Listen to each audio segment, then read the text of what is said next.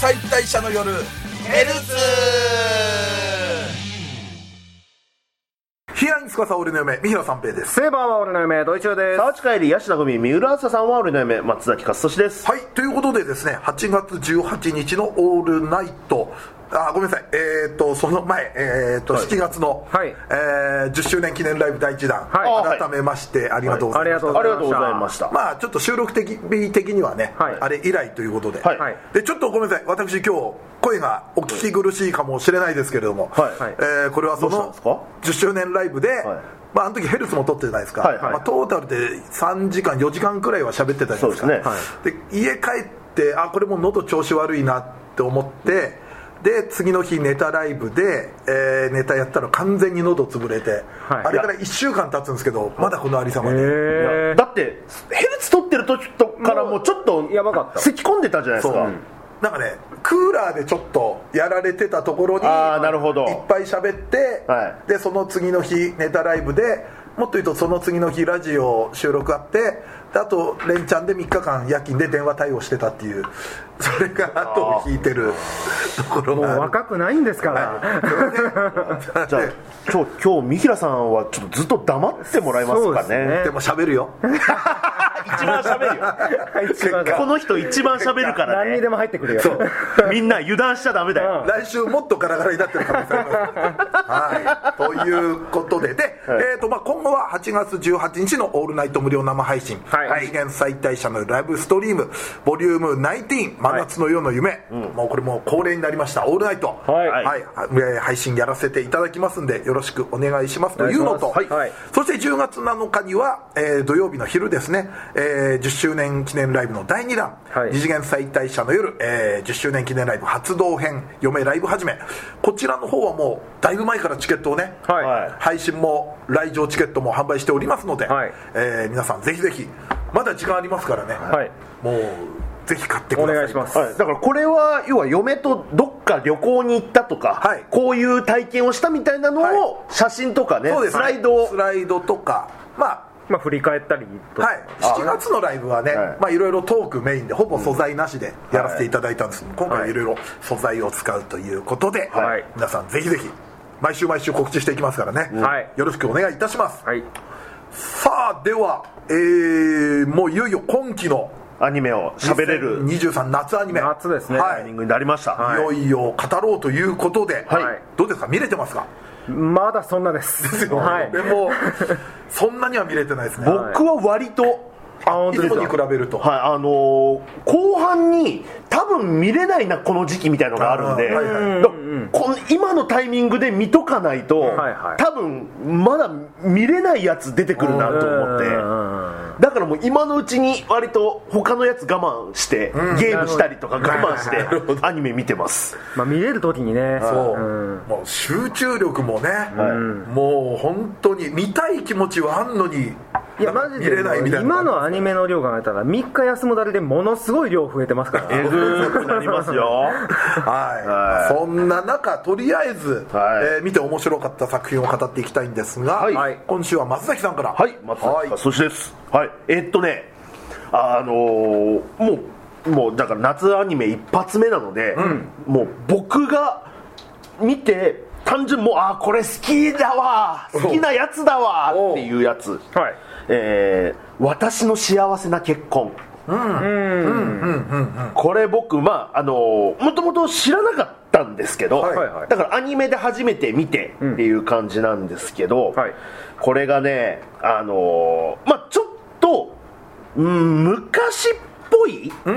そうです。なんか舞台設定としては、明治とか大正とかあの辺りかなもしくは昭和初期かなみたいな,、うんなんかそのくらいですよねちゃんとしたことはまだねまだ1話しか見てないので、はいはい明言されてないんですけど、それで、えーまあなんかお屋敷に、えーの、えー、と姉妹がいるんですけど、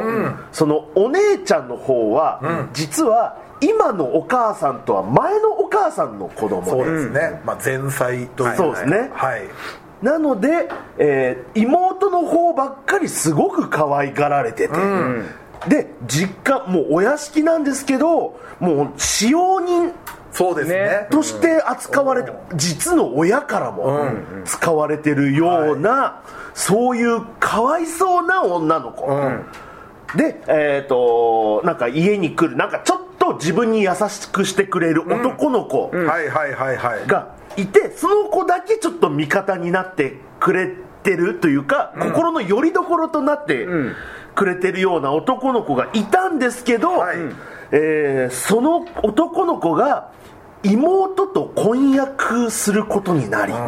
でお姉ちゃんもお姉ちゃんで別の家に嫁いでいきなさいってなって、明日家を出ていきなさいと言われ、そんな早い、はいある、ね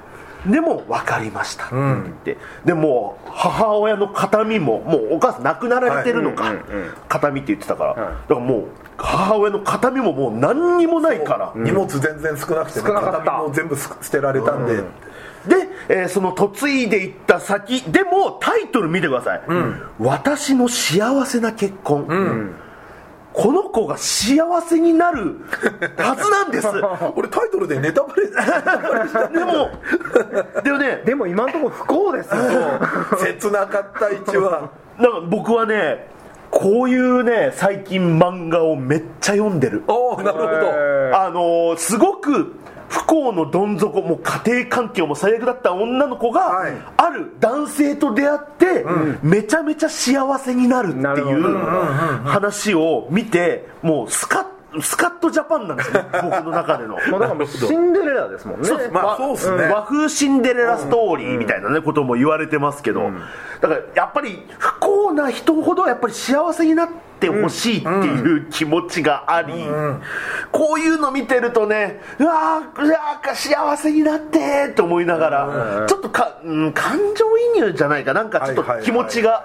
ちょっと入れ込んでしまって。ずっと見ちゃうよねああいうこのういうのみだこういう子こそ幸せになってほしいじゃないですか、でああいう妹こそもう落ちぶれてほしいじゃないですか、あの妹完璧な悪役友情顔でさ嫌い でしょこれひっくり返るかな俺なんかひっくり返らなさそうな気もするんだけど、あいつはストレートでいくと思いますよ、このまま逆にこのまま行ってくれと、はい、だって言ったらシンデレラで言うとほらあのママ母義理のお姉ちゃんとかママ母みたいな、はいはいはいシンデレラで義理のお姉ちゃん好きになるってあんまないでしょないない だからあれあのまんま行くと思うんです、あ僕れ も原作ではあの意地悪お姉ちゃん足切られてますからね あそうガラスの靴に足合わせるために 足切ってなんかどうたらみたいないやこの桜あやねはこのあやねるはこのあやね嫌いでしょすごかったこのアヤネルはダメだ 第1位ですよ ね、 だってさこの浩二さん、その、はい美穂さんをね、はいうんまあ好いてくれてたじゃないですか、うんはいでこの結婚もなんか当てつけのようになんかねこの人と結だから浩二さんもすごく本当はみ美穂さんのことを好きなのにみたいな、その辺がねそうでもそのえっ、とこ浩二さんも、やっぱちょっと家柄のことがあるから、家親にどうしても反対できずにっていう、だからそこでもうちょっとこの浩二君に行動力があったらもしかして、でもそんなの許されないような、んちょっと連れ去るみたいなねえうんだから浩二君もちょっとかわいそうになっちゃって俺いっそ浩二君も嫌なやつでいてほしかったな、あーね確かにそうすると、なんかこうあのちゃんと美桜さんを送り出せた気持ちの上で、うんやっぱ浩二君のことも気にかかっちゃってねでもさあのー実際ねあのーみミオさんその主人公のミオさんが嫁ぎに行って、うんで嫁ぎ先はん割ともうなんかもう、えっ、となんか冷酷なそうそう噂もあるね、なあそうですね、男性だっていうので、まあそういう、まあ、覚悟の上、行ったら、玄関開けたら、めちゃめちゃ人良さそうなおばさん、あのおばさん好きすごいまあみたいななんかあ安心と思っちゃった、うんこの家安心そうそうあのなんか両手こうしちゃってだって本当の嫌な人の,、あの主人が嫌な人だったらあんな人にならない、なならないなもらっないとつけんどに来ると思うよ、いやーあのおばさん、よかったあのゆりえさんゆり ヒロインこ今期のヒロインですえあれ桑島宝子さんなのはへえあそうなんだそれもすごいなへえいお母さん上田香奈さんやったんやそうああそうねヒロイン、んああヒロインは上田玲奈腕田玲奈さあううすいません上田で間違えてしまいましんた、はいはい上だそう上あこあののお上母さんが上だから上だからはいはいうん上がち上の感じが違うんですよねそうそうそうウェールだからねう上田玲奈のあの演技すごかったあとな落とした感じの、あの上田さんはあんまり俺イメージなかった,、ねなかったっすもうちょっなとかったっすふわーっとさそうはいはい天真爛漫な、んそうですね天然ちゃんみたいなはのが多かったから、この淡々と、いや感じがねすごく丁寧な第1話だったな、そうですね、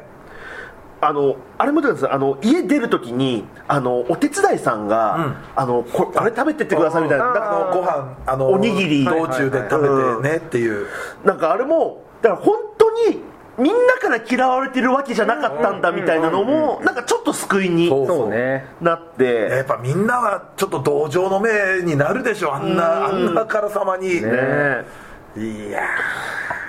でこれ第1話では全くだからこれ、第1話金おあこれ僕俺の好きなやつだと思って調べて、ウィキペディアとか見てみたら、第1話で全く出てこなかった、あの異能の力みたいなのがそもそもあるらしいんですよーへえあそういう話らしいなっていくんだそういう話っぽいんですよ確かにあのキャラのその公式サイトのキャラの説明文になんか、なん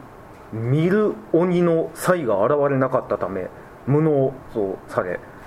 ななんかだから能力がないってことなんです本当だそうだから第1話でも全く明らかになってなかったよそうんうの話とかも、はだからもしかしたらその冷たくされてたみたいなのもこの辺なのかなとかなるほどなるほどねじゃああっちの妹さんの方のアヤネルの方ははなんか力を持ってる可能性がうんへへこましてほしいねいやいや分からせ こっちが覚醒したからワンパンや ろどんな能力か分からんけどああじゃあちょっとでもそういうような要素もあんのねが実はあるっぽいなうるんほうどんうんっていうので、あこれは第2話以降あなんか印象変わるかもなとか、もっと違った面白みも出てくるだろうな確だからこのなんか単純なそのシンデレラストーリーだけじゃなくシンデレラストーリーだけじゃなく、ちょっとそのバトルみたいなのもあるのかなと思ってなるほどねちょっと今後もちょっと楽しみ、なんこれだ実写でもやってんだねみたいですね実際にうんだから実写映画の方がむしろ先というか先ね、だねうんまあ、今年は今年っぽいですけど、映画館で予告では見たななんかでもへえ漫画原作だと思わなくてはあだからでも今後バトル要素になるんだったら、この「私の幸せな結婚」ってタイトルも額面通り受け止めていいのかみたいな感じにもなってこない、なんかええ一つ意味を持たせるとかいやでもちょっとこれ今後楽しみですね、いろんな、ね1話見ただけだと分かんない要素いっぱい、あこれ今ナ教えてもロらったーんナだロー原作だったんですねあ小説の漫画じゃないんだ小説かねねまあ、コミカライズもされててっていう感じみたいですね、この嫁入りは読みへのいざないか奇跡の幸運かみたいな割と不穏な、ねへえあらすじ紹介文みたいな思ってたんと違うようやなだ顔になってやだっつっちゃってるもの幸せになんないとや だって不幸な生い立ちの女の子が不幸なまま終わるってないないないそんなわけないでしょそんなわけはない何をもって幸せな結婚になるのマジでそしたらこの作者めちゃめちゃ性 格悪いですよこれでも私にとっては幸せだったんあだる言なわせちゃダメ言わせねえよ そんなこと言わせないよみたいなことを思いながら息を引き取るエンディング絶対嫌だよいやでもちょっといろいろ要素としては今後気になるとこいっぱだいからあるんだなとだ思っっててその公式のトップでこれは少女が愛されて幸せになるまでの物語愛されて開かないもんななんかあんのかあなえてあ愛って悲しいもありますよあ悲しいとか言って愛もありますしなんやだよダダをこねるやだよそんな終わり方いやまだ決まってないですからね俺そんな終わり方したらめちゃめちゃアンチになろうか荒れる荒れるこれはえだってなええ気になるとこまだありますなんかアニメーションで表現するのはメイド・イン・アビス盾の勇者の成り上がり少女輝きレビュースターライトシリーズなどを手掛けてきたキネマシュトラスちょっとなや だ嫌なラインナップやろそんなとこに任せるな メイドワンピース作った会社に任せるないやだよやちょっと不穏だな盾の勇者盾の勇者とメイドインアビスやってるとこですよえー、怖い怖い怖レビューいスターライトもうけけを蹴落としたみたいなえこのなんかサイトのキービジュアル急に変わったり学校暮らしみたく変わったりしないなんか急に何話か経ったら全部桜枯れてたりとかする桜枯れるってない散るはわかるけどそれは23日したらそうだね桜はねいやーちょっとこれははえー、今後なんに期待だなかいざ掘り下げたらうん逆の意味で興味出てきましたね、うんいいやそんなそんなあの終わりにならないことを願ってます、ねはいはさあじゃあ次私ですね、はいえーこれねもう1話見て、はいまあ、結果2話まで見たんですけれども、はいえーレベル1魔王とワンルーム勇者いはいはいちょっとこれね面白かったんですよ、んはいはいで、まあ、何かっつうとえっ、とまあ冒頭で、まあ、勇者のパーティーが魔王を倒したと、まあ、そういう世界観なんですね、はいで,、えーで魔王もやられる、えーなえー死ぬ間際にえー絶対に蘇ってまたお前らの前に姿現してやるからな、みたいな、えーことを言ってでその魔王が復活するんですけどもあの10年でまず復活するんですねほうほう10年後を見ていろみたいな感じでんうん来たんで、でも10年ってえそんなもんって 思うまあまあわりかし、うんすぐですよね、は他ね100年とか全然ある中ね大だ体って世代を継いでとかねなんかね捨て台詞的にはこの7代たたるじゃないけど、はいはいはそういうようなことも確か言ってたんですよ、でも10年で復活した、でもこの10年で、まあ、言ってみれば急いで復活してしまったんで、はい全然その魔力の蓄積が足りなくて、いうんで最初魔王はそのごついもうい言ってみればデスピサロみたいなあーデスピサロの最終形態みたいな感じで勇者たちと戦ってたんですけれども、えー10年かけて復活したらチンチクリンの幼女になってたんですよバリかわええやんこれ、はい、しかも CV 大空直美さんで、最高やなそれで復活してで、えーまあ、秘書官のゼニアっていう、まあ、メガネの、あのーお姉ちゃんがいるんですけれども、はいでこの人の趣味もなんかおかしいんですよなんか自分の服装もスクール水着みたいなスクール水のを着てたり、は巨乳なのに、はででいろいろ服着せらされて最終的にはセーラー服に落ち着いたんですよなんか、チンチクリンの幼女が、いセーラー服、はいで、えーその姿のまま、えー復讐するため勇者の元に向かうっつって、はいまあ、空飛んでわーって行ったら、まあこれも世界観ちょっとまだよくは分かんないですけど、この10年ですごく文化が近代化してるんですよ、もう現代みたいなビル街はなんですね、なんか倒した時はもうちょっとなんかこう中世じゃないけど、うんファンタジーっぽいあーぽいあれだったのに、ええはいでまあその説明は特にはないんだけれども、はいでそれで勇者のもとに向かったら、こういろんなビルをね、こうえー見ながらこう行ったら、えーあここに勇者がいるってたどり着いたところがあのワンルームのボロアパートで、はい勇者マックスは今そこでニート生活をしてたんですよ、で部屋もゴミだらけで、はなんだったらもうオナホ転がってたりもういや あの魔王が「なんだこれは」とか言い出して、でいろいろこう調べてみるとえー魔王もなんか部屋にあったパソコンでなんかこれ便利だなってなんかいろいろ調べられるのか、勇者マックスって入れたら、あのー魔王を倒したその後のその勇者マックスはあのまあ、最初はただ平和ボケして自堕落な生活を送っているんだと思ってたら、実はその魔王を倒した後に、はいえー不倫と暴力事件のスキャンダルがあって 地位が失墜してたとほまあいろいろ聞くとハニートラップっぽかったりまあその6人に絡まれてうんやむなく手を出してしまったら、あんた勇者なのにみたいな要はほらぼ格闘技経験者が手を出したみたいな。だからもう勇者ってことも顔も知られてるし、でも多分ちょっとゆ魔王を倒して調子乗ってたところの、はいマスコミの叩きみたいのもあったかもしれないですけれどもでそういう感じでもう失墜してるんですよ、でしたら魔王の方が「お前これどういうことだ」自分のライバルじゃなかったのかみたいな、であの ー魔王の方もちょっとずれてるっていうかその自分をね倒したはずの政権が、はいもうあのガッツが持ってるみたいなでかい剣ですよ、それがもう存在に立てかけられたりしてるのを見たら、これなんだこんなとこに置くなって苦言を呈したり、あとあの自分はね要はそなたを悔しがらせるためにわざわざ早起きしたんだぞって、あだから10年で、あの目覚めたんだとかあと勇者も結構やけ身になってるから結構クズ発言するんですよ、なんかあのこれからじゃああののあの他のパーティーのやつらのとこ行ってヨガ倒してやるからなっつったら「あ俺あいつから金借りてっからあのあいつ死んでくれた方がいいわ」みた いな、まあまあ、わざとなんですけどそういうことを言ったりしたらあのそのクズ発言に切れたりとかして、魔王がなんかどんどんブレていくんですよ、その幼女っていう格好も相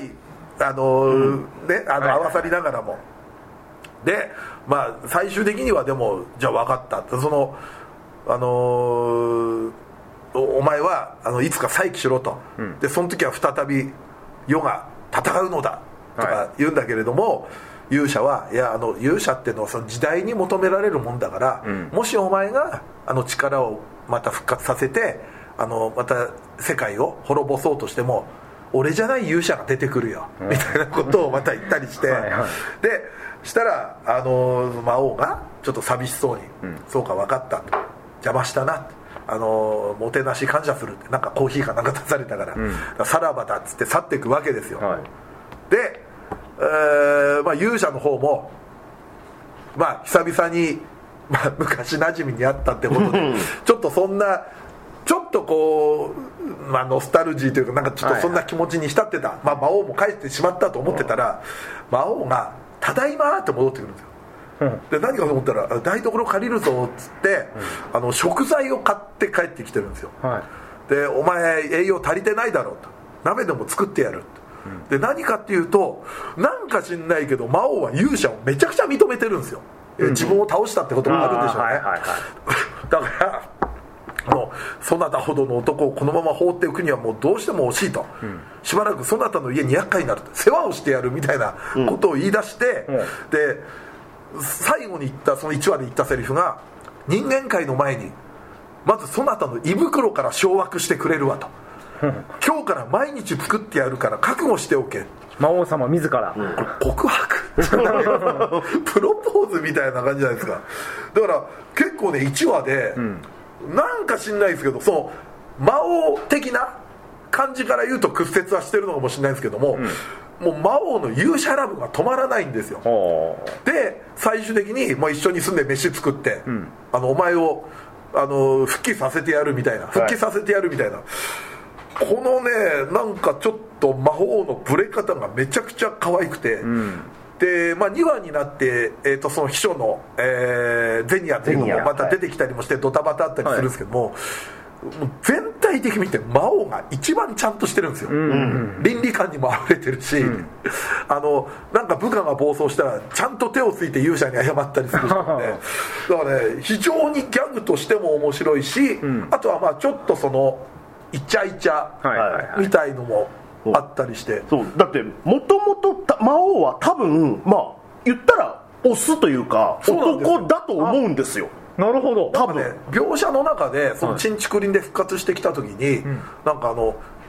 うーまあ、10年で出てきたからこんなになってしまったと、あの局部もなんか子供のままだみたいなおーそう言ってでたなん言かってまたあちょっと隠されてはいたけど、はい要はあこれチンコのこと言ってんじゃんっ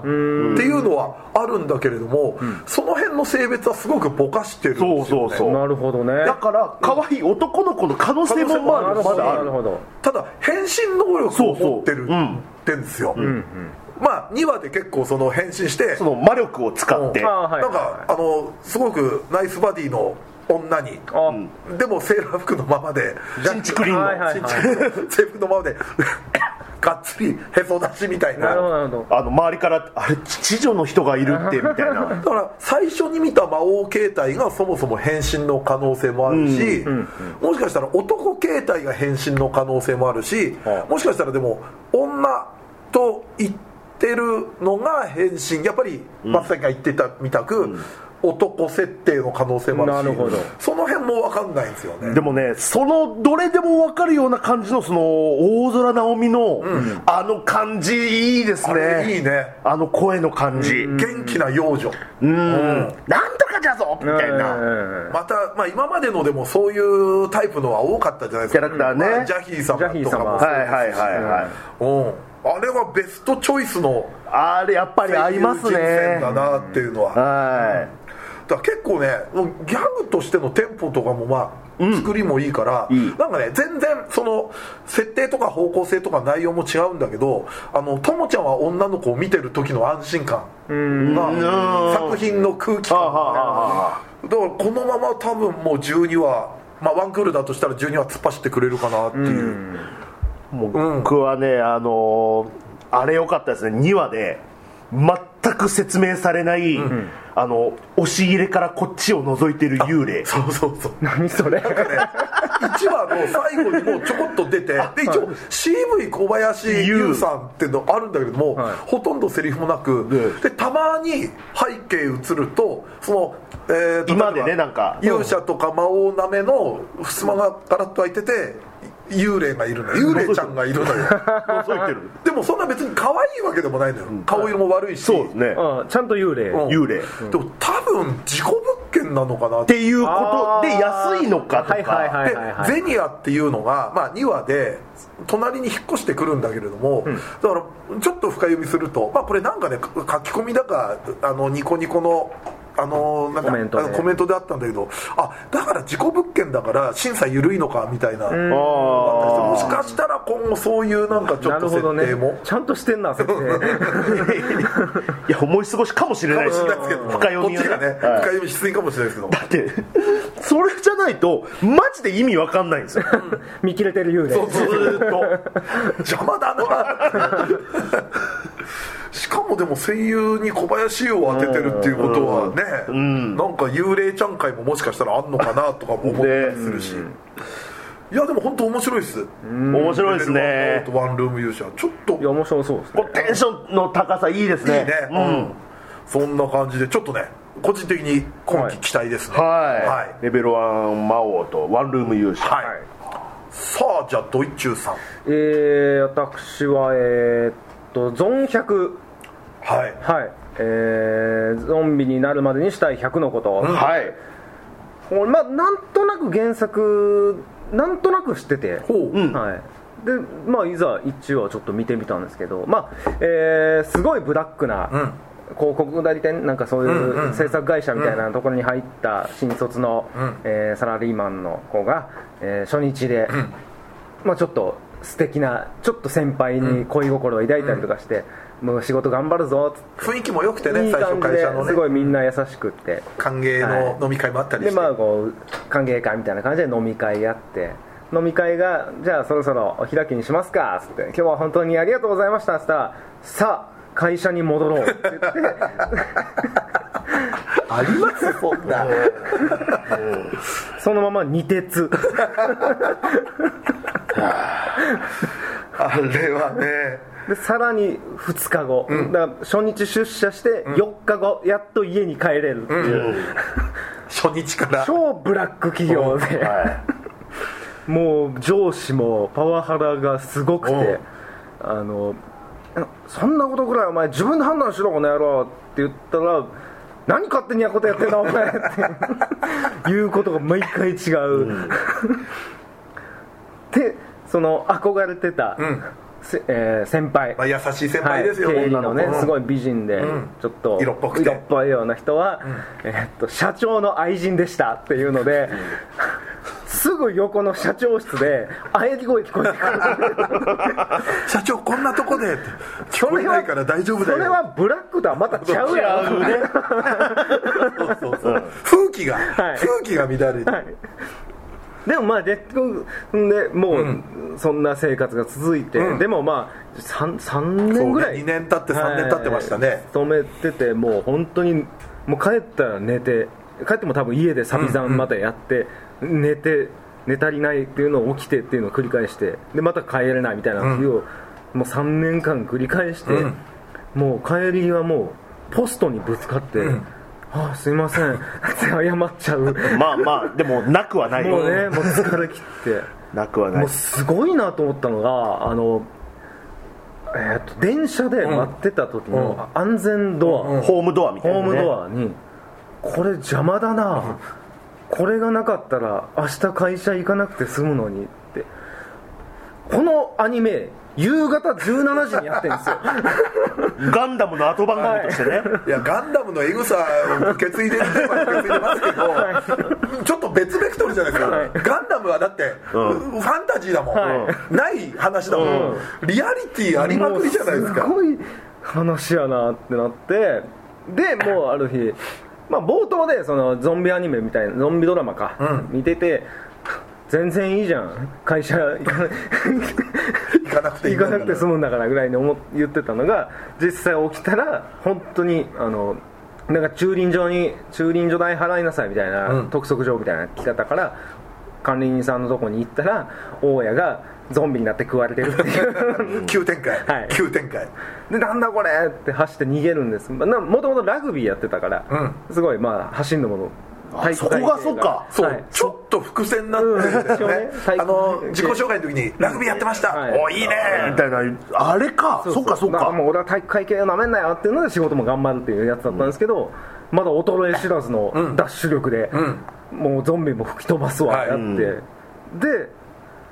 これはどうしようってもうその時もうすでにこのままじゃ会社に遅刻しちゃうじゃねえかよみたいなこと言ってたんですけど、いざもう走って逃げてる時に、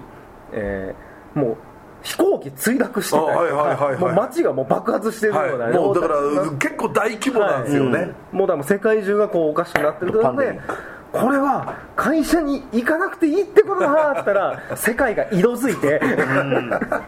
カラフルに、はい、走りながらも「ああ忘れていたよ青い空緑の木々真っ赤な地」っ つって自分のねそれと自分の頭から流れてる気なんだよねでもそこのなんか走ってる演出とかうがんすごい疾走感とかも,、うんもう面白くて演出すごい良くて。すごかったねあれは、はい、でもそこで前向きになってでまあその先輩は大鳥先輩か、んは無事かなと、うんじゃあだったらもうこの3年間の気持ちをせめてつ、もう愛人だって関係ない、伝優しかったじゃないかあの人はとそううえないで悔しいまま後悔するならそれだったらゾンビに食われた方がマシだっつって、うんうんチャリンコでゾンビを駆け抜けながら、ブワーって行って告白しに行ったらその大鳥さん家にガチャッと開けたら安否確認ですって開けたらちゃんと社長がゾンビだ と思うなんやねんこれん、そうそうそうそうでそこでもうあの社長勝手ながらって言って、ネクタイ外して退職させていただきますって言ってタックルして、窓から吹っ飛ばして、んで好きな人見たらちゃんとやっぱドンゾンビになっ ててうんちゃんとね、正直あそこは俺普通に生きてても嫌やったから、 うん、なるほど、はい、もう今さら愛せないと思ったから お前はどうでもいい、はいお前はどうでもいいわとゾンビになってほっとしたんですけどでもなんかほんで、まあ、そのノートを買ってきて、コンビニ寄コンってビニでね律儀なんだよねちねゃんとお金も多い持ってねでビールも飲みながらもうやりたいことをやろう、んでも3年間何もできなかったからっつって 100, 100のやりたいことを書いていくっていうので1話の始まりなんですけど、すごい良かったんですよあれはそうねまあその放送時間帯の疑問はあるとして、はいでも映像美がえぐかったですね本当に大丈夫テレビでこんなんやっちゃダメなんじゃないっていうぐらい、あえてやっぱその血の色とかはカラフルにしてたりもそうそうそうそうそうそれも逆になんかすごい美しく見えたし、なんかねスプラトゥーンみたいな感じですよねあーはいはいはいあの血の感じが、のこれすごいっすすごかったなあ、あっという間の30分でそうねうんこれはちょっと今後も期待ですね、どうどういうふうになっていくんかなってまあ原作の1話だとまだマンションの下の人とかは避難してたりとか生きてた人もいたからああじゃあ全員が全員って多いうわ分けでまあはない、なまああの描写でもねあの警察官あそうねんあーま住宅とかだ残ってる人もまあおるのかなとかちょっと今後に期待ですよね、またちょっとねその 自分たちもだからね、変な話あの死ぬまでにやりたいことみたいな,、なんか考えたりするじゃないですか、はいはいはいはいはいだからそういうなんかちょっと身につまされる部分もちょっとありつつ、ファンタジーとしてもなんかちょっと楽しめるっていうそよううねな、いやでも本当1話の感じはさ、パンデゾンビパンデミックが起きる前の方がなんかこう、これ流していいのかっていうぐらいそうなんのですよ生々しさだったからねだからねゾンビのパートはポップでしそたうポもッんプなんうか美しいのはやっぱ、ドイツも言ってたけど、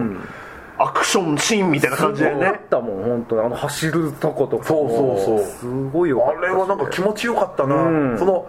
だから開放感そうが仕事しなくていいんだっていうのの開放感が現れてそれの演出がねすごくよくできてて、うんあのタックルのところもよかった、うんあれタックルのタックルした後社長を突き落としたじゃないですか、うんうんうんうんあの後髪の毛が残ってたのはあれずらずらってことなのかな、うんそれって髪の毛だけこうなんかゾンビってほら皮膚下げるじゃないですか LL になってるからそうそうなんかどっちなのか分かんなかったんですけどそれだったらえぐいなと思ったんですけあれコメディーどああよかったよかったいやーでもすごい いやよなすっげえ面白かったですねしかも土曜日っていうさ、んあまあ、まだ土曜日だからあれかあ日曜日うんにあれ日曜あ日曜かガンダムガンダムの後だか水星ら魔女の後だから日曜日曜か、はいあじゃあ本当にブラック会社のパート知りたくなるよう なサザエさん症候群の日じゃないそうそうでこれね俺本当かどうか分かんないんだけれども、はう噂でなんか見たのが、はい本来あの枠、まあ、ガンダムえー水星の魔女の終わった後の枠じゃん、はいあの呪術廻戦のおー枠だったらしいんだけどはいやっぱ呪術は、んグロいから、んあの枠ちょっと難しいってなって、はいはい差し替えになった説があるんだけれどへもーそれであれか っていういやいやどっちもどっちですよっていううん いや、まあ、あくまで噂ですけど、はいはいはい いやでも本当面白かったですいねや面白いあれははいやちょっと今期もだからまだね見れてないのもいっぱいあるからあれですけど期待作多いですね多いですね本当はいはいこんな感じですということで、はいえー今期もちょっとこれからいろいろ語っていこうと思いますんで、はいぜひぜひ皆さんも、えーまあ、こんなの面白いよっていうのがあったら、えー感想よろしくお願いしますはい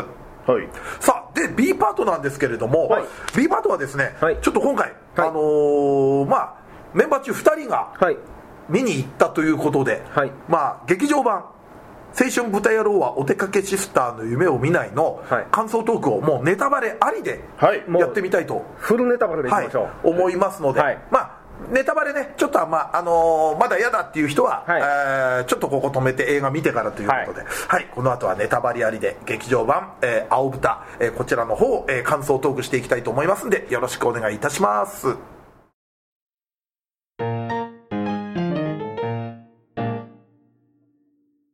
ネタバレあり劇場版「青春豚野郎はおたけけシスターの夢を見ない感想トーク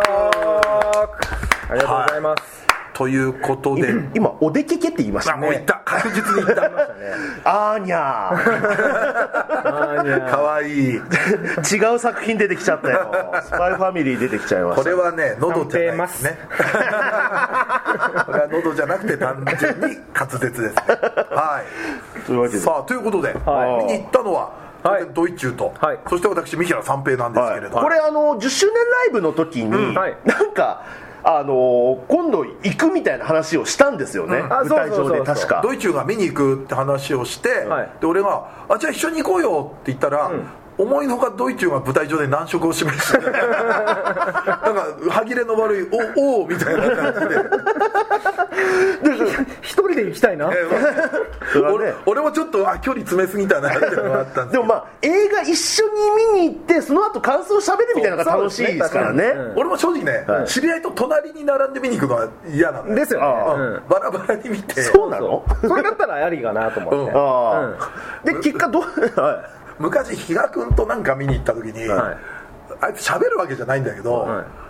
的ずれたところで笑ったりしてそれすごいイライラとかしてて そうそうなそうんでいすうのがあったりするからねやっぱ見るときははい一人で見い、て、ああそうですか、はいただ感想をすぐ言い合いたいみたいな、ああで結果どうどうどのタイミングで行ったんですかお二人結果はあの行くって言ってた日に、はいごめん無理って言われてあむこっちから向こうからさ、一緒に行こうぜって来て、まあ分かりましたそしたらやっぱり無理やっつってああはい分かりましたって言ったら次の瞬間ごめん見ちゃったもんみたいな感じでえ何そのマラソン大会一緒に走ろうねむちゃむちゃ本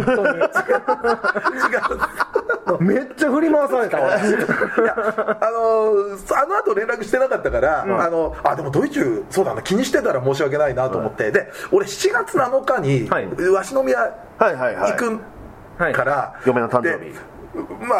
ああの夜勤夜勤で、夜勤サンドだったのよ鷲宮も、はいはいで6日にその6日の朝に夜勤明けで2人行こうっていう話、で俺の夜勤の終わる時間とドイツの夜勤の終わる時間も違うし、あこれちょっと俺無理だと思って、あーなるほどでごめんねちょっと行けないわって連絡して、でちょうどその時ね、鍋やかんさんのラジオに出てたわけ、はい昼間、はでバイトまでの時間空いたからちょっと調べたら、はいあれ今見れんじゃんってなっておータイミングよくだからドイ中にごめんね行けないこれは早めに送んなきゃいけないと思って、はい送った後にい見れんじゃんになって、はで見終わった後に外出て LINE チェックしたらドイ中から「あ楽しんできてください」みたいになって、ごめん見ちゃったほそりゃそうですよそりゃそうですよだってあの後返事来なかったもんいやいやでもね、はいい、やもうじゃあ一緒に行ったわけじゃないけどわけではないおのおので行ったってこ割とと同じようなタイミングで,、そうですね見させて いただきましていやーでもどうでしたかうーん僕はすげえ、あここからネタバレありですね、はいネタバレあり、あのだから2期んを見た感じです、ほう、はいあのアニメで一期を行はいって、一期みたいなアニメで1期やって、まあ、バニーガール先輩の夢は見ないという1期があって、で劇場版の夢見る少女の夢を見ないがあって、ん満を持しての2期うんの123話を見た感覚なるほど、はいそうねおお、楓編っていうのを見た、はいはいはいだからまあ楓編も大きく言うとテレビ版で、はいえーその楓編の前半が終わってるんだよねそうですねはいひらがなの楓から漢字の楓に戻るってういう、ーんそのお留守番後編妹の夢を見ないっていう原作ですね、あれは、んだから原作大体1冊を3話か2話ぐらいでまとめてるんですよあのやつは、うんはいはいはいはい青豚ってはいはい、ははいで劇場版前回の劇場版は 2, つ2作品を劇場版にして、なるほどで今回はこの「お出かけシスター」っていう1冊を多分1本の映画で、ん劇場版はい大体3話分ぐらいの尺でやったかなっていう感覚ですよねでも結構そのあのーなんていうかなインパクトとか、はいずしんときた感じで言うと、やっぱりちょっと前回の劇場版がすごすぎたってのもあるわけですあよー前回の劇場版がやっぱ、えーっと第1期の最終回感、ああなるほどもう今までの伏線も全部回収して一通り終わりました、うんで、はい言ったらまあつ違う世界観線みたいな感じになってるんで、えおうその夢見る少女の夢を見ないがすごく複雑な話なんで、はいはいはいはいはいそのねみ未来から来たそうそだうそうそいうろいろこうパラレルワールドだみたいなのそうがでも一回リセットされた世界みたいな感じもあるんで、だから俺ちょっとねこれまあもうめちゃめちゃネタバレトークになるうんはいあもう全然はい行きましょう最初に舞さんが、うん作田の傷を、うんよかったね傷消えて」って言うんですうよ、んうんうん本来あの世界線やったら作田に傷はできてないはずなんですよおーほうほうほでもそれを言ったってことはまあでも劇場版前回の劇場版の最後に、うんおそらく作田は記憶を取り戻してるのうか、ん前の前世の前世のというか、うんうん記憶をなんとなく夢で見たりとかでふ、んうんうん思い返したのを舞さんに実は前傷がある夢を見たんだみたいなことを言ったのかなっていうそそこを今すごく僕モヤモヤしてていろんなサイト調べてるんです けど そういうとこがもう自分の力だけじゃなんできない時はもうとにかくはいググるね、はい他のははあの指揮者の、ですね指揮者の意見をまあでもまあ一応今回はまあ主役は楓、んう楓が主役、主はい役、はいまあ一応でもあのー古賀ちゃんとかはいも一応ちらちらとまあはあ出てきてくれるんですけど、のーレギュラーメンバーうんは要所要所で出てくる、はいでもやっぱりそのまあだから漢字の楓ちゃんの話ですよねそうですね今回ははい、ああなるほど、はいで結構ねそのやっぱ楓ちゃんが、うん、漢字の楓ちゃんも、まあ、ひらがなの楓ちゃんもそうなんだけれども、うんあの別の楓ちゃんのことをすごく思ってたり、お互いがね、うん、でちょっとこコンプレックスもあったりするわけですよ、だからそれに関してのお互いの思いっていうのがんすごく描かれてて、良くもあるしちょっと切ない部分もあったりして、切なかった、こうやっぱだ作田の気持ちもすごい複雑だろうなっていうのもあるだろうし、うんそうだからやっぱ作田にしてみればどっちも可愛い妹なんですよね、うんでもひらがなの楓ちゃんがいなくなっちゃったってことで、うんそっちを多少気にしてる部分もある、んそれを漢字の楓ちゃんの方はちょっと察してしまってると、ん別に漢字の楓ちゃんをないがしろにしてるわけじゃないんだけれども、ん私が出てきたことで、んひらがなの楓がいなくなってしまったお兄ちゃんは悲しんでるっていうのを気にしてるよそううですなね構図になってて、楓としては自分一人だけれども、お兄ちゃんからしたら2人いたのが1人になったっていうまあ多重人格のねうんあれですからふうにお思ってるってことはでその楓がテレビアニメ版のラストの方で「ん楓クエスト」っていうので、はいノートにやりたいことって、うんはいはいはいははいいそれが結構まあ今回のキー ですねああなるほどうんうんうんで漢字の楓がひらがなの楓のそのノートを見て、そっかこの子はこんなことを思ってたなるほどっていうので自らの行動を起こすんだけどそれは果たして漢字の楓が本当にやりたいことなんだろうか、ひらがなの楓に気使ってい動いてるだけなのかなみたいなもはう楓がゾンビになる前にやりたい やりたいことを逆の100のことをコンビにはなってないです けどまあでも全然ネタバレありトークなんで言っちゃうと、うんはい要はそのお兄ちゃんの高校にお兄ちゃんと同じ高校に入学したいと、はいひらがなの楓はノートに書いてたわけですよ、はいでそれを漢字の楓は見て、んでえーっとお兄ちゃんの学校の受験を目指すんですけれども、やっぱり、まあえーまず休学してたっていうので学力の問題もあるまああと内申点を結構その高校は重視するので、うんおーえーそんくらい学校行ってなかった自分が果たして大丈夫か、んであともっと言うとやっぱ根っこにある、えー、と楓の思春期症候群、うん要は、えーまあ、いじめなりで、まうんあ、対人恐怖症みたくなって、えーっていう根本的なところはまだ解決してないから、受験っていうハードルプラス合格しても自分は果たして通える通えるのかあっていうでもそれを最初包み隠してあの私はお兄ちゃんの大学に行きたい、うんで最初は、なるほどまあ、漢字の楓ちゃんもちょっとブラコン気質あるから、うんそれがあってなのかなと思ってるんだけれども、実はそのひらがな楓のメッセージを見てなるほどひらがな楓のためにうんやってあげたいって無理をしちゃうみたいうな、ーんその辺がねその辺がねだもう予告編でもあるセリフですけれども、あっちの私の方がもっと頑張ってたじゃないっていう、あーうんセリフとかもねだから多分漢字の楓ちゃんは自分は逃げたと思っちゃってるんですよ、うん自分のそのうひらがなの楓が出てきて自分はその間の記憶ないわけですから、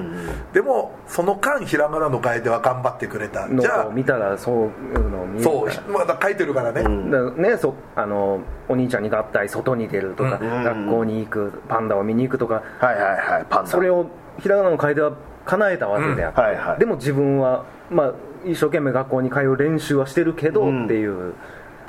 その負い目みたいなのもあったのかなだからどっちかっていうとひらがなの楓のために今までしてもらってた記憶はないけどしてもらってた分ひらがなの楓のためにしてあげたいでも無理が出ちゃってっていう、あの受験前後も切なかったっすよねそうですねでまあピックアップはもうみんなが教えてくれるんですよあーそのの愛さんとか豊浜とはいはかいもみんな家に来てうん教えてくれたりとかして、豊浜がまたいいんですよねそうねのどかちゃのんどかちゃんがで最初ねあのー美和子先生っていう、あのスクールカウンセラーの人が、はいまあそのあのー楓ちゃんがその高校受験、お兄ちゃんと一緒の高校行きたいって言った時は反き対つくではないけど反対するんですよ、うんで最初はちょっとあの辺とか見てたりするとそこだけ見ちゃうとなんかえなんでそんなこと言わなくていいじゃうんんって思ったりもしたんですけれども、んトータルで見ると、んやっぱりその先生はちゃんと見てたというか、んんんやっぱ今無理をさせる、その学力だけじゃなくてっていうところに実は気づいてて、だから実際その通えるかどうかまで、うんまあねっていうええ結果的にその受験して、はで受験の最中に、まあ、そのまた症候群思春期症候群出ちゃってあの同じ中学校の制服着てる子を見ちゃったんですよ、トイレ休憩の時にはいなんか作田がすごいお弁当とかも作ってくれて、はいはいはいですっげえうまくいったんですよ、はいはいお昼までは受験の最中っていうのはもう試験会場試で験会場なるほど試験会場までは普通になんとか頑張って行けて、でもうすごいテストの出てお昼もオッケーってうん言ってじゃああとはもう兄ちゃんのお弁当を食べて頑張ろうって言って、トイレに行った時に自分と同じ中学の制服の子とすれ違ってあもうそれ見たらやっぱりもうフラッシュバックしちゃって、は倒れて午後の授業テストは受けれないっていうあはあしかも別にその子って知り合いでもないなんでもないあ別にいじめてた子でもないんだけど、もう制制服服だだけけのででいやーわかりますわだかかりらます相当やっぱりいじめはひどかったんだなっていうのもあるし、でその時のね作田がね、まあ、様子見て作田も優しいのよ別に大丈夫かとかでもなく、うんそっか頑張ったなみたいな、あそれで家に帰ってきてってことですかで保健室にまで行くんですようんああはあ作田がもうすぐ連絡来てねああなるほどはいはいはいで楓もあのその1時間目のえな数学のテストは舞さんに教えてもらったこと出たし、すごくできたんだよ、で次の国語ものどかさん、のね教えてもらったのができて、お兄ちゃんのお弁当も美味しくて、ででもそのトイレで見ちゃってっていうもう布団にくるまって泣き崩れるみたいのがもう、結構来るんですよあそこ。えでそこで結構作田にきついことも言っちゃうんですよ、まあ、きついっていうか作田に対してきついんじゃなくてそのひらがなの方が良かったんでしょみたいなことを言っちゃあうあなるほどですよああっちの妹あっちの楓の方が頑張ってたじゃんお兄ちゃんだってそっちのが残れば良かったと思ってるんでしょーみたいなあで作田もね言われてもう怒るでも泣くでもないような表情、ーまあねだからちょっとひらがなの楓のことを思ってたのを見透かされてしまってたんだみたいなショックは言われたあこーとはよあはあはあいやーええこんそれで終われ るそんなんなってでまあ受験は多分もう失敗だろうっていう話になって、でその前にそのスクールカウンセラーの人は、通信のこう高校があるよと、はそういうとこはいいんじゃないってでもまあ楓はあのー七里ヶ浜ああそこの学校に行きたいって言ってるから、じゃあこっそり作田とその先生だけで通信制の学校にり見説学明に会い、うんでこっちの方が楓にはもしかしたら合ってるんじゃないかなとは思ってたんですよね、うんだからちょっとその資料をもはいもう取り寄せたりとかしてて、でそこでその学校説明会のビデオでその通ってる生徒のもうこの学校いいですよみたいなうんん、で、はいはいはいそこに一人映ってたのがスイートバレットっていう豊浜のどかがいるアイドルグループおおはいはいのセンターの子がいたんですよほだから結構テレビ版でもちょこちょこ出てて、はいちょっと空気読めないんですよこの子みたいなのが売りのああはいはいちょっとはい天然っぽい子が、は実はその学校通ってた、アイドル汗かかないしアイドルパンツ履かないしって言ってた子なんですけど、その子がいそのほ通う信の高い校はいに卒業すあ今も通あう在ああなるほどそうかそうかちょっとその子がまたキーになるんで,、うんうーんでも結論言うと実は高校は受かったんですよほう定員割れかなんかしてて、あ最初すごく倍率高いっていうのででみんなこれじゃ無理だっつって生徒が受けなかった生徒が多くいて、定員割れをしてで結果楓も実は合格はしたんですよ、ほうでも結果としてその、えー宇月ちゃんの話を聞いて、えーその通信制の高校に通うっていうところにまあ着地するんですけど、そこで初めて結構そこがすごいまたいいシーンでもあるんですけど、もうだからもう通信制の学校行くって決めてもう自分であんなに携帯電話とかネットが怖かった楓が自分でその学校のホームページをあの幼なじみの子に見せてあげおーてでそこで電話が鳴るんですよ、うん家の電話が、はで楓が立ち上がってそのスクールカウンセラーの先生の名前が出てるから、この電話お兄ちゃん私出ていいって言って自分で電話にいは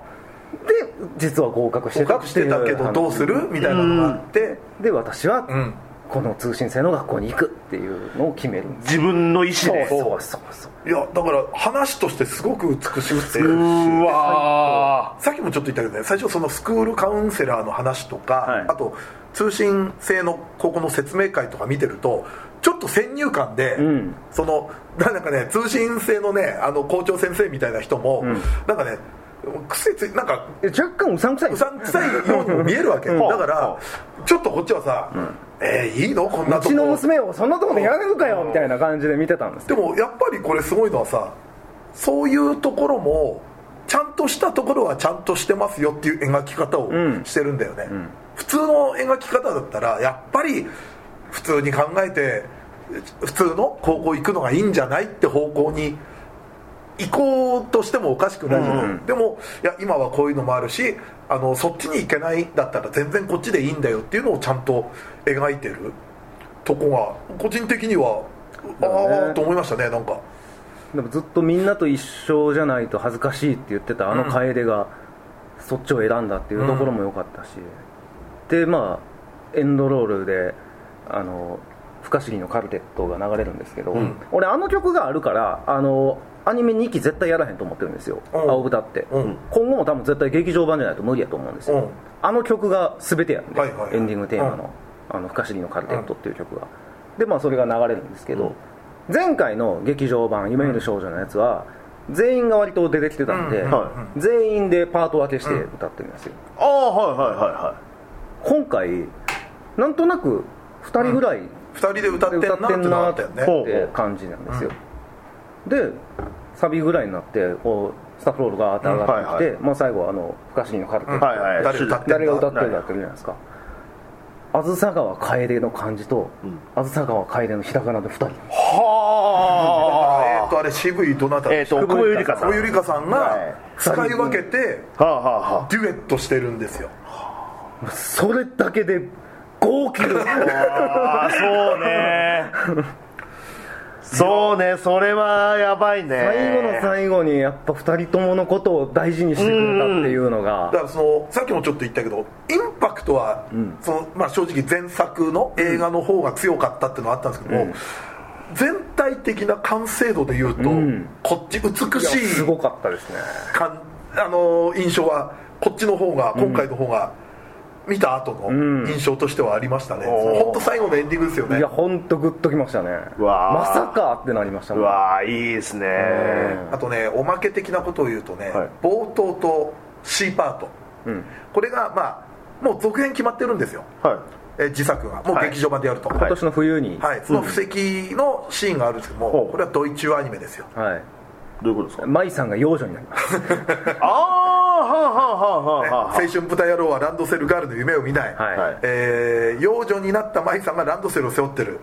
僕ね本当本当ねなんかあの時だけねドイチューがよぎってね 邪魔でしたあやだなあなんかね知り合いよぎるの嫌だな嫌だな それはごめんなさい嫌です謝ってますねかそれは嫌ですわ謝ってますからこのパンの耳邪魔だな有吉さんのっていう、いやだよってもう舞さんなんて俺大人でも好きなのに、うん、あの両方出るってことでしょそうですよまあまあそうでしょうねどないしようかどないしよ うどないもしなくていいよちゃんと見ろねそしたらねそのエンディングのあ確か歌にもどうなるんだっていどなうんだようこともありますしね本当だなほんまやでああはいはい今後ももう目が離せません、そうです青田はねどうですかその一番印象に残ったシーンとか一番ここのこの子が可愛かったみたいなポイントここ激推しポイントみたいな感じで出すならどことかありますのどかがはい車に乗るんですけどはい作田にパンツ見せてるところですねああなんかほ靴下着が靴下履いてるうんうほ「豊浜のパンツ見えてるぞ」みたいなことを言われるうほのうあのね映像では見えてない見えてないですあああ作田視点では見えてないああなんだパンツ見えてたのこと全然見えないあそこアイドルですから、はいいやあのねのどか結構僕好きなんですよ気が多いないや青豚に外れは誰もいないんで、まあまあまあそれはわかりますよはい青豚に外れはいな、はいい、本当にみんな魅力的まあでもパンチラですかドイチューさんはなんかのどかがまあスイートバレットが割と今回はやっぱ良かったかなっていう気はしてます、ああ、うんはいはい僕のおすすめシーンははいあのー古賀ちゃんがちょっと太ったみたいなあーほうはいあの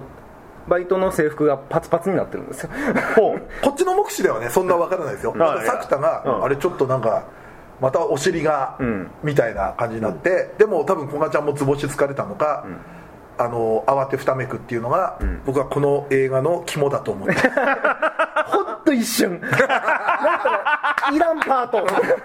いやいやだってあの今回ので言うとこがちゃんモブだもん、 はいまあまあねうん、でもやっぱほら、うん推しキャラの、まあね推しキャラのそんなのあったらそ もれと双葉だって出てました から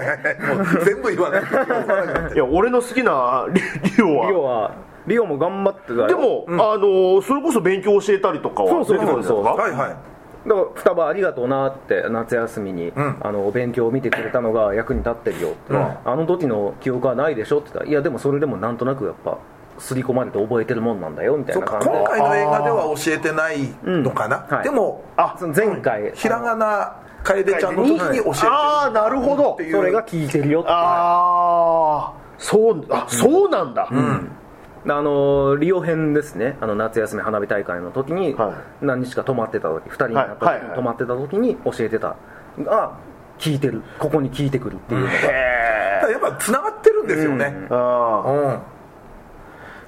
まあということで、はいまあ、まあ多分これ聞いてるのはもう見たよって人が多いかもしれないですけれども誰やった得点得点誰やった得点持ってきましたあよ三平さんははい忘れてきちゃったちなみに土井さんは誰だったんですか僕はのどかでしたああおー僕は今回のヒロインうわ楓ちゃんでした当たりやミニ色紙二錦市ですね錦市だ2週目ははい3種類でしたっけ、ですかねおう多分舞さんとのどかと,、えー、と楓ちゃんだったようあーなそうなんですね気がしますね来場者特典はい舞さん欲しかったなまあねまだ来場者特典残っ3週目がねまたキャラ変わってああなるほどね、はい多分ね3週目こがちゃん入ってたと思うあなのでまあそれはだからこれ聞いてからでも間に合う間に合うでももしかすると4週目得点とかあるかもしれないですからね、うわあ1週目は小説だったんですよねあそうですね、なんか劇中でちょっと、はいなんかこあ動物園行くんですう、よ、うんはいでその動物園おなお出かけ妹の動物園の夢を、なんかねその小冊子だけ夢を見るかなんか、うん夢を見る見ないのじゃない夢を見るっていうタイトルアニマルなんとかの夢を見るみたいななるほどアニマルパークかなあなんかそんなんですね、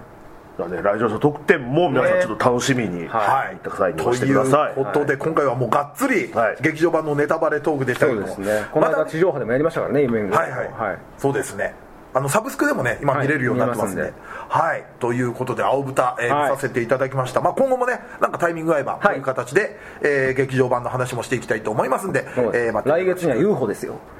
あ映画あもう忙しい な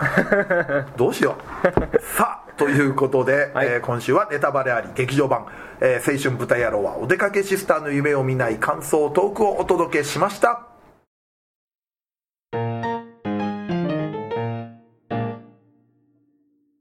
はいということでエンディングです、はいはいじゃあね今週は割とその、えー10周年記念ライブの感想を中心にはいはいありがとうございまあすりがとあまずですねこちら、はいチャンネルさんうはいチャンネルはい、こちら投げ銭いただきましあたあありがとうござあいりまがすとうございますノート投げ銭ありがとうございますそして、えーメッセージが二次祭ライブ現地にて拝見しましたおありがとうございますありがとこちらこそえーユニット結成から現在に至るまでの二次祭のお三方にまつわるエピソードを細かく聞けたのが嬉しかったですと嬉しいそうね結構振り返ると こんな感じだったんだみたいなのもいっぱい出てきましそたうかでらすねね本当はねもうもっともっと細かく言うとね各ライブみたいなのもありまあすし、ったから機会あればまたねね、各ゲスト会のはいはいはい振り返りとかもそうねそうみたいですねせっかく年表作りましたからね、はいさあこちら、えー久々のライブ最高でしたおおありがとうございます10周年結成秘話がエモすぎて書籍化希望ですと するなするな誰か作っていいですよ、えー松崎さんの奥様への手紙を読んでる時の土井さんがいい顔してました これ画像もあったんですけどいい顔してました、はいいい顔してましたはいよかったさあそして次、えーこれ多分見終わったすぐ後に書いてくれたんですね、はい終了面白かった、えー先すぎてまだわからないけどできる限り10月のライブも見られるように予定調整したいとありがとうございあまりすがとうございますはい、10月もね面白いライブになると思いますんで、はいぜよろしくお願いします、えーこちら、えーよそ様ののろけ聞くの大好きな私のための空間後半大丈夫でいやいやいやすかね気持ち悪くなかったで気すに入かっていねただけて何よりですよ、はいだいぶのろけましたからね、さあこちらもあ久しぶりなのでこちら楽しみですというこれもライブ会場来てくれた方ですねああありがとうございますはいそしてえっ、と二次祭青豚セット今回そういうあそうですねはいメニューがオリジナルメニューを、はいブルーハワイ系の、えー飲み物にえっ、とあれは豚の角煮ですね豚の角煮はいはい、青豚そちとらをはいはい、えー日祭青豚セット特に角煮美味しかったです、ん暑い夜に爽やかなブルーも合ってましたと、確かに、うん夏っぽくてね、はい、ブルーハワイ舞台で飲んだんですけど美味しかった美で味すしかっ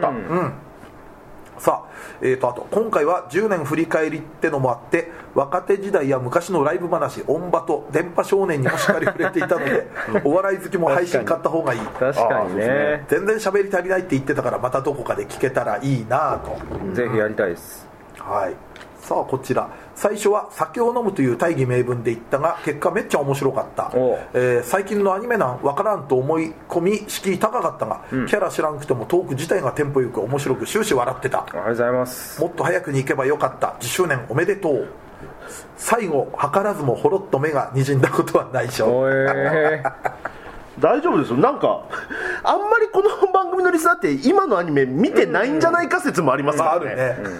でもでも大丈夫ですようん、僕ら、だから大丈夫ですよ、だから今回はその会場前トークが割と最近のとかのもちょっと喋ってたのかな、はいもしかすると会企画で場前あああの会場限定会の場限定の配信前の、はいはいはいはいそうですでも多分ねあの最近のアニメ見てなくても、面白いと思いますよそうですね、だってなんかコメントいっぱいつくの昔のアニメした時だけですそもうんそうなねのでそうなもんだ多分まあ今ってね、見ながらキャラの画像くらいは全然スマホで見れるから、なんとなくニュアンスは伝わると思うし全然楽しめると思うんで、はい生配信とかもねぜひぜひよろしくお願いし僕まもす結構そんな感じですよ2人が言ってるキャラ知らんとか僕よくありますからね、でも3人も全部終えてるわけじゃないからさやっぱ知らないキャラとか作品、あんま疎い作品出た時ははいスマホで調べながらトそうですークしたりもしますからね、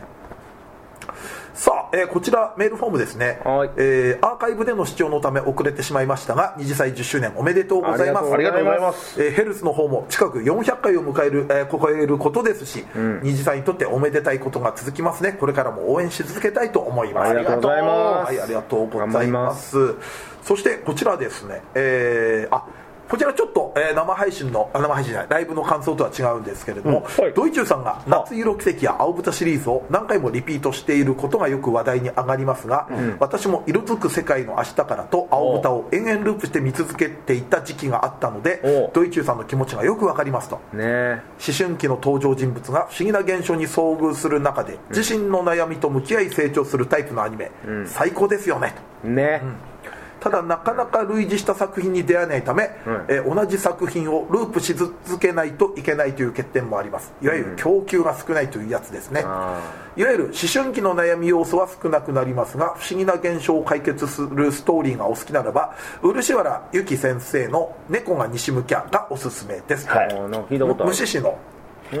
村先生はね、はい、はい藤原先生ですね前なんかちょっと話題僕が多分紹介した、あのおすすめ漫画紹介おで、すすめはい漫画紹介で紹介してたと思います、そんな僕は昨日ずっとギャラクシーエンジェル見てましたけどね全然違うな思春期の登場人物が不思議な現象に遭遇するアニメ ロストテクノロジーが不思議でしょあ まあまあ思春期かなみんなすれてますよあれはいということでですね、はいまあじゃあこんな感じでしょうか、はいありがとうございますはありがとうございましたということで、まあ、告知的には、えーニコニコチャンネルの二次祭アニメ実況、はいえー配信月2回月,、えー月額550円そして生配信のアーカイブも全て見れますので皆さんご登録よろしくお願いいたしまれおす願いしますそして VTuber ユニットメールコネさんとのコラボ YouTube メール2時も配信中です毎週金曜20時更新ですのでチャンネル登録ご視聴よろしくお願いいたしますますそして冒頭で告知した8月オールナイト生配信と10月ライブの嫁ライブはじめの前売りチケット販売しておりますんで、えーこちらよろしくお願いしますオールナイトは無料なのでまた近々ね、はいあのーえー、とタイムシフト予約のページ、えーできると思いますんで、えーそちらの方もよろしくお願いいたしますお願いしますこのラジオはツイッターでの感想と宣伝を求めておりますラジオを応援したいなと思われましたら番組を聞いての感想オタク話など何でもツイートしてくださいツイートする場合は「ハッシュタグひらがな」で二次性をつけてくださいツイートは番組内で取り上げますがツイートの場合は基本的にお名前は明かしませんこの番組のリスナー数知名度を増やすため番組関連の話題をバンバンツイートしてくださいそして2歳メンバーへの質問はメールで募集しております質問のほか B パートでやってほしい企画のリクエストなど投稿は2歳ヘルツメールフォームまで送ってくださいこちらは随時募集中質問が溜まった頃にコーナーをやりますのでよろしくお願いいたしますさらに番組 CM スポンサー募集イベント出演や番組ゲスト MC 仕事等の二次元再大社の夜としての出演以来二次祭ライブの運営をしていただける企業事務局などございましたら二次元再大社アットマーク